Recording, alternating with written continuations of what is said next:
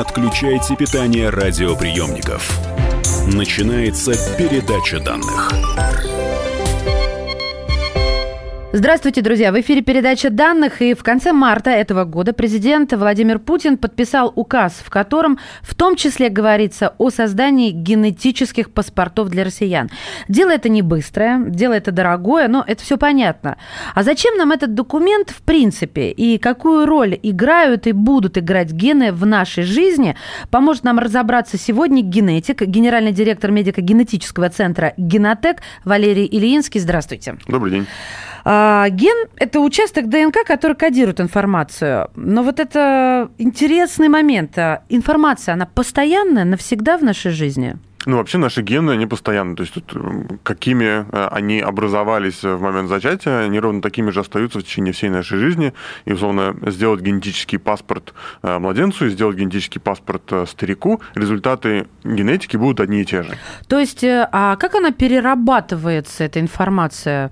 Но она реализуется. То есть, проще всего представить это так, что вот у нас есть некая флешка, на эту флешку записана информация, ну, вот там некая генетическая информация, она всегда постоянна.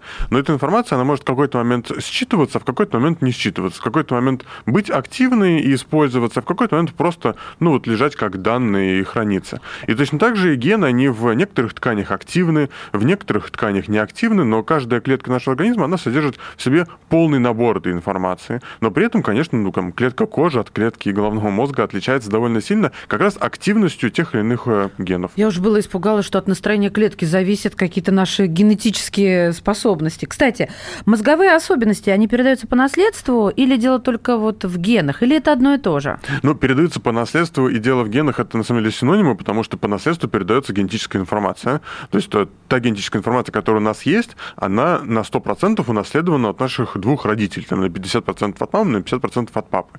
Если мы говорим про там, интеллект, уровень IQ, например, то были исследования как раз на близнецах, когда исследовали ну, так называемую наследу... наследуемость этого признака. И там было показано, что наследуемость уровня IQ, она достаточно высокая, и она довольно сильно связана с э, генами во взрослом возрасте. То есть, например, у взрослых людей э, уровень IQ там примерно на 80% определяется ну, его родителями, грубо То говоря. То есть, э, если мы расшифруем и переведем на доступный язык, если мама с папой были умными, то ребенок, скорее всего, тоже будет умным, э, хотя, ну, может быть и какое-то отклонение и в ту, и в другую сторону. То есть, если мама и папа э, не имеют высокого уровня IQ, это не гарантирует, что ребенок тоже не будет иметь. Э, ребенок может научиться, но просто вот с точки зрения наследуемости, в среднем, там, в среднем по больнице, вот такая зависимость, что условно. А вот эта ваша фраза, скорее всего, это, наверное, скидка на окружающую среду, влияние да. генов и окружающей среды. Это совокупность нашего состояния, правильно? Да, да, именно так. Ну, почему я говорю, что что он на 80% угу. наследуется, потому что есть еще 20% как раз от той самой окружающей среды, образования, воспитания. Даже близнецы отличаются друг от друга, потому что росли как минимум в разных кроватях.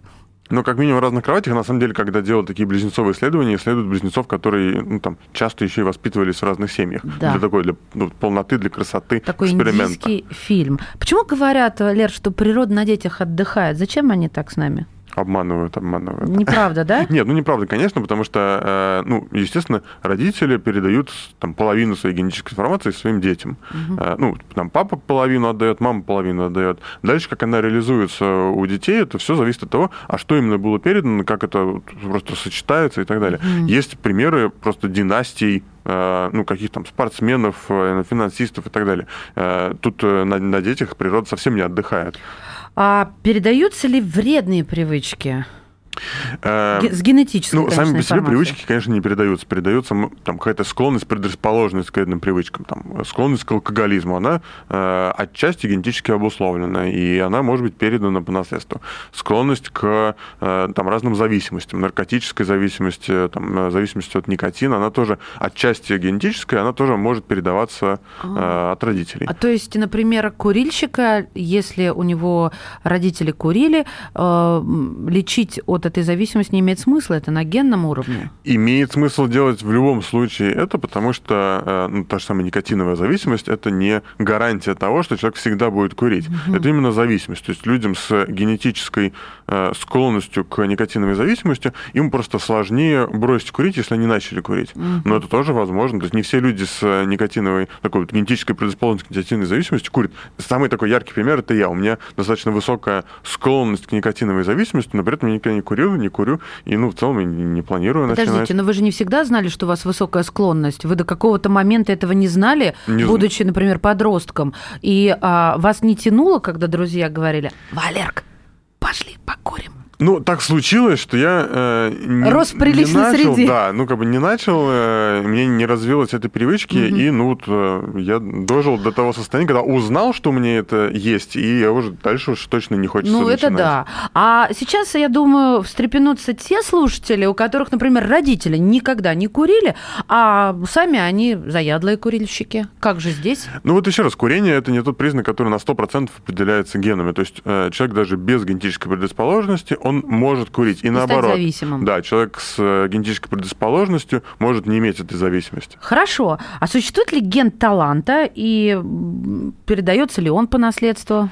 Э, Все зависит от того, о каком таланте мы говорим. Если там уровень IQ, э, то есть ну, некий Это набор маркеров, да. которые там, ну, предрасполагают к тем или иным вещам. Точно так же есть набор маркеров, которые предрасполагают к другим ну, талантам, способностям. Спорт, музыка, живопись. Самое понятное – это спортивная генетика. То есть склонность к разным видам спорта. Тут, конечно, гены играют очень большую роль, потому что гены определяют строение нашего организма, а от строения нашего организма зависит успешность спортсмена. Там, словно, сила его, выносливость, строение костей, да, строение сухожилий и так далее. Согласна. Тут гены играют большую роль, и есть даже специальные тесты и в спорте высоких достижений, они довольно активно применяются, как раз для того, чтобы понять, а как работает этот организм спортсмена.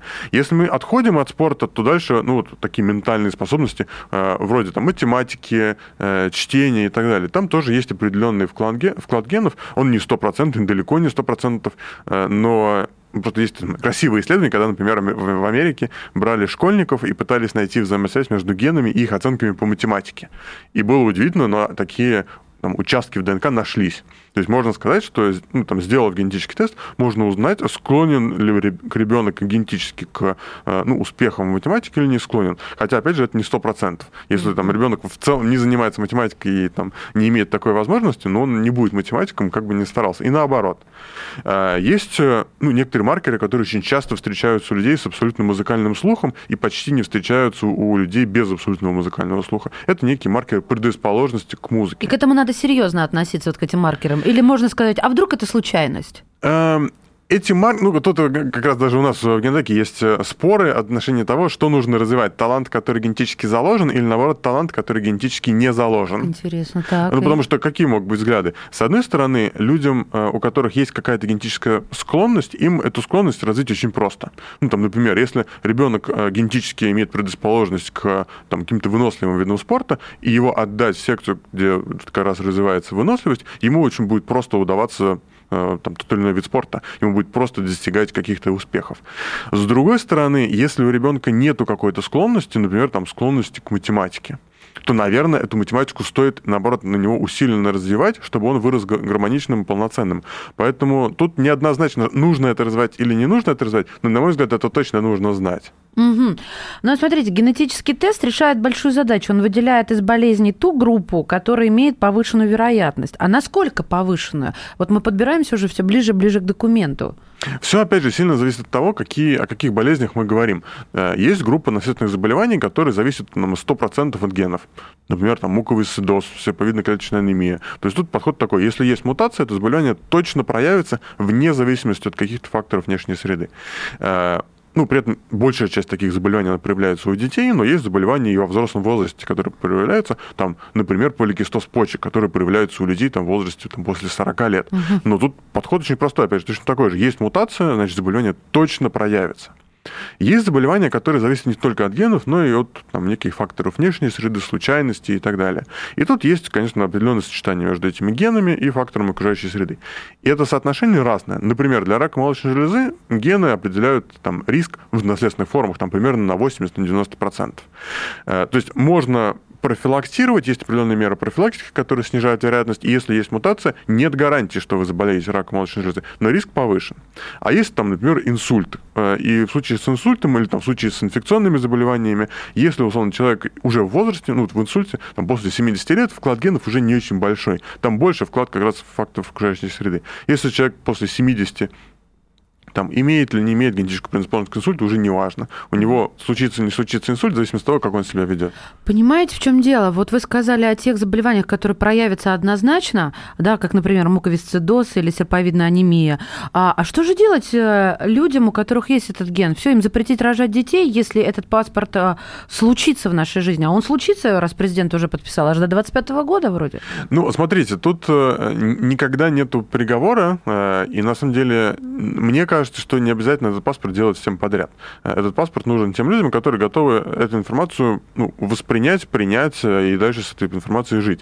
Э, что делать людям, например, у которых есть мутация, соответственно, заразите поликистоза почек? Одну секундочку. Вот эту тайну вы нам откроете в следующей части программы. А я, друзья, напомню, мы сегодня говорим о генах, потому что совсем скоро по указу президента будем должны обзавестись генетическим паспортом. Поговорим, кстати, совсем скоро о том, как он будет выглядеть, что нам для этого нужно будет сдавать и даже, может быть, сколько заплатить. Генетик, генеральный директор медико-генетического центра «Генотек» Валерий Ильинский в студии «Комсомольской правды». Не переключайтесь.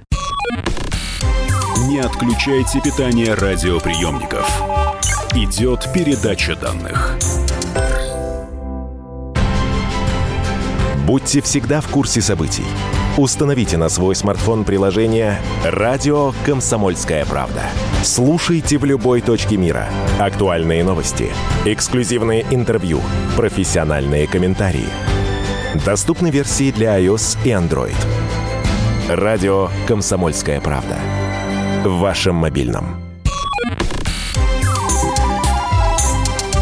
Не отключайте питание радиоприемников. Начинается передача данных. Мы снова в эфире. Это передача данных. Меня зовут Мария Баченина. И я напомню, что Путин подписал указ, в котором говорится в том числе о создании генетических паспортов для россиян до 2025 года.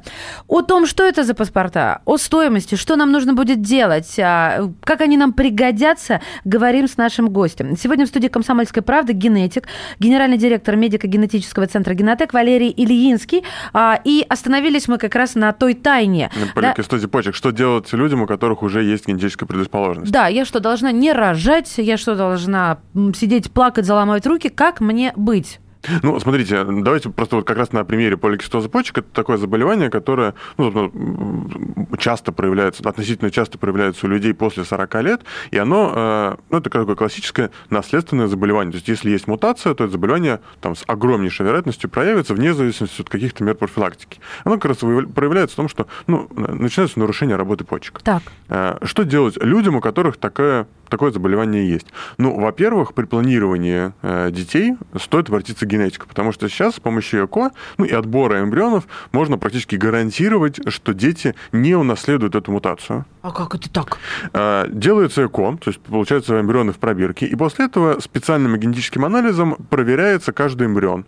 И женщине подсаживаются только те эмбрионы, которые не унаследовали патогенную мутацию. Ну, вы же сами сказали, что это 100% передается. Э, оно 100% проявляется, но передастся оно детям или не передастся, зависит от того, как, ну, как эта мутация будет, э, ну, будет она передана ну, ребенку как они или не скрестятся. будет. Как они скрестятся, грубо да. говоря, да. Доминантно или рецессивно.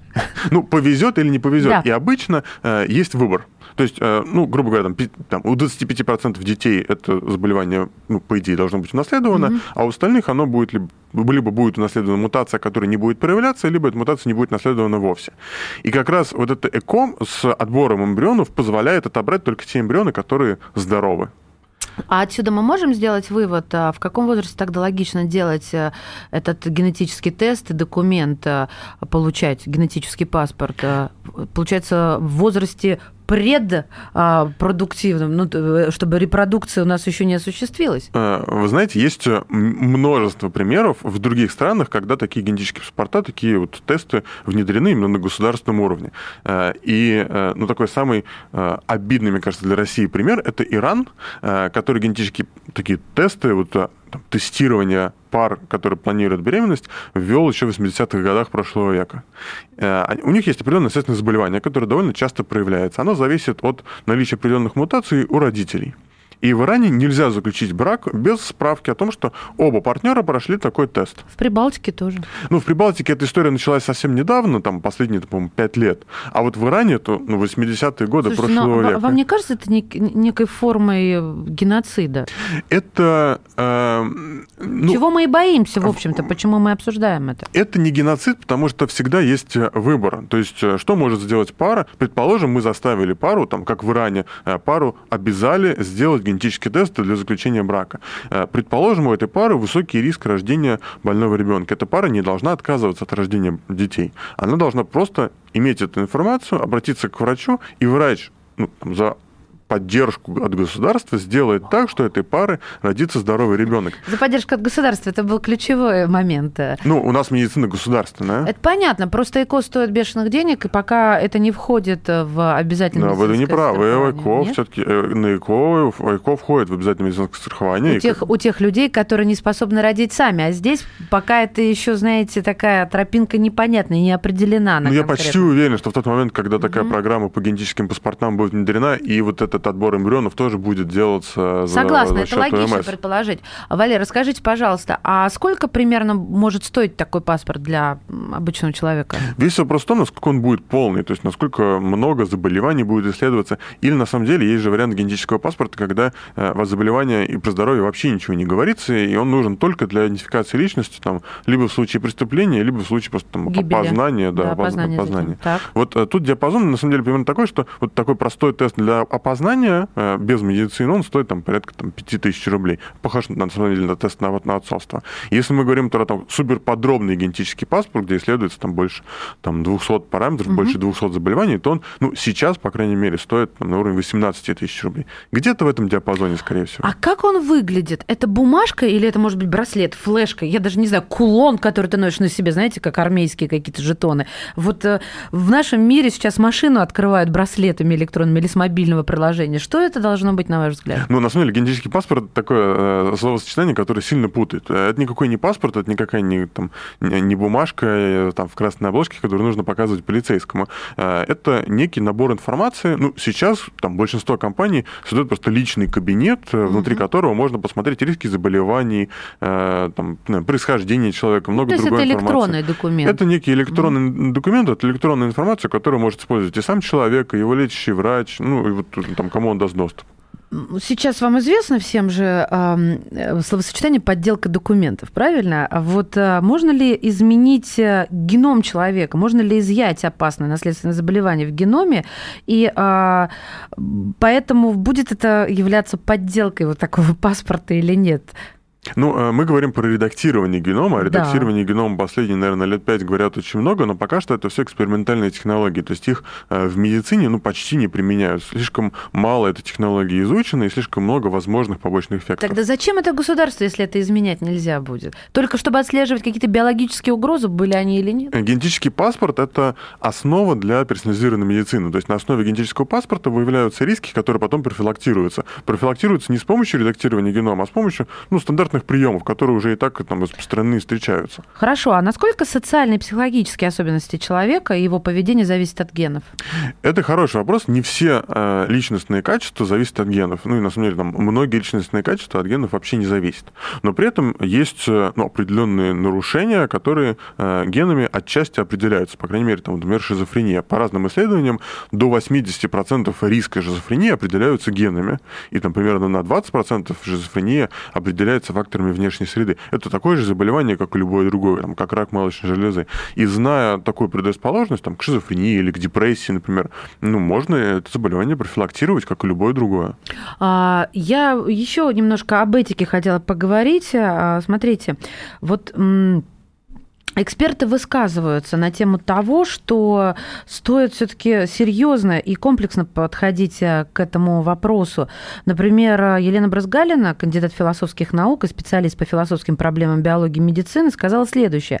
Знаете ли, что у президента Рейгана был синдром Альцгеймера? Вот как вы думаете, если такая информация была бы доступна в момент предвыборной кампании, он бы стал президентом? А, вы понимаете, к чему я веду? Ну, это да, это на самом деле такой э, Свекровь, пример. теща тоже захотела хотят узнать, а, на ком женится или за кого выходит замуж их чада. И это нормальное материнское желание. Это такой пример, который, на самом деле, я довольно часто привожу в плане того, насколько результаты генетического теста могут там, повлиять на будущую карьеру человека. Э, если бы информация о том, что э, у будущего президента, там, условно, в возрасте 70 лет разовьется болезнь Альцгеймера, а ему сейчас 69, то такая информация, наверное, довольно сильно повлияла бы на рейтинг такого кандидата. Э, на мой взгляд, генетическая информация – это медицинская информация. Она содержит в себе информацию о рисках заболевания, наличии тех или иных мутаций. И эта информация, конечно, должна очень строго охраняться. И только сам человек э, имеет право этой информацией распоряжаться, делать ее публичной или не делать ее публичной ну вот там, я, например, не считаю, что эта информация там, мне как-то может повредить, mm-hmm. поэтому я там свои генетические данные опубликовал у нас на сайте, там можно зайти, ну, посмотреть, скачать, Напрасно, что вдруг угодно. вы захотите стать президентом. Ну, таких амбиций у меня нет. Смотрите, в документе э, говорится о том, что э, обеспечиваться будет химическая и биологическая безопасность страны. Это реально благодаря таким паспортам э, в точке А мы видим одно, а в точке Б мы видим другое. Э, отследить, я имею в виду долгосрочную биологическую угрозу ну, как будто нас кто-то долго травит, выражаясь таким обывательским языком. Нет, я бы не связывал бы здесь э, ну, название документа про обеспечение биологической и химической безопасности непосредственно с результатами генетического паспорта. Э, скорее всего, генетический паспорт попал в этот документ, потому что этот документ касается не, не, непосредственно защиты от химического и биологического оружия, а вообще в целом развития э, разных отраслей, связанных либо с химической ну, промышленностью, с химической технологией, либо с биологической промышленностью, с биологической технологией. Тем не что... менее, в документе, извините, перебиваю, говорится, говорится, что государство собирается с помощью таких паспортов следить за вспышками биологических и химических атак, а также незамедлительно их блокировать. Технологии, которые используются для составления генетических паспортов, они похожи на те технологии, которые используются, для, например, для мониторинга инфекционных заболеваний. Поэтому с технической точки зрения это похожая история, поэтому они попали в один документ. Угу. А реально а, сделать такие паспорта всем россиянам до 2025 года, как вот подписал в указе президент? Ну, весь вопрос в том, когда начнем. Если мы начнем э, там, через 5 лет, а надо будет сделать 7 через 6, э, то будет довольно тяжело. Э, если начать это делать там, в разумные сроки, то в целом в России довольно много генетических лабораторий. Есть там государственные университеты, институты, которые обладают необходимым оборудованием. Есть частные, там, вроде Генотека. И там, если мы можем сделать там, десятки тысяч образцов э, там, за небольшой промежуток времени, то, конечно, всю Россию можно сделать за 6 лет. Очень коротко. Все лаборатории должны подчиняться одному стандарту, чтобы у всех был а, объективный одинаковый результат, куда бы я ни обратилась. Вне всякого сомнения, да. И более того, этот стандарт есть. Сейчас э, есть лицензирование лабораторий, э, собственно, по поводу специализации лабораторная генетика. Э, на мой взгляд, все лаборатории, которые занимаются генетикой, лабораторной генетикой, они должны такую лицензию иметь. Ну, это просто законно вот в Российской Федерации. Спасибо вам большое. Вот просто делай раз, делай два, делай три. Все за паспортом, генетическим. Спасибо, говорим генетику Валерию Ильинскому сегодня в передаче Спасибо данных. большое вам. Передача данных успешно завершена. Не отключайте питание радиоприемника. Скоро начнется другая передача. Псы гоняются за котами так всегда было и так всегда будет. Такова жизнь. Как подружить домашних питомцев, чем кормить и когда водить к ветеринарам. Каждую субботу в эфире радио «Комсомольская правда» вот такая зверушка. Самая живая программа про братьев наших меньших. Советы ветеринара Ильи Середы. Не пропустите.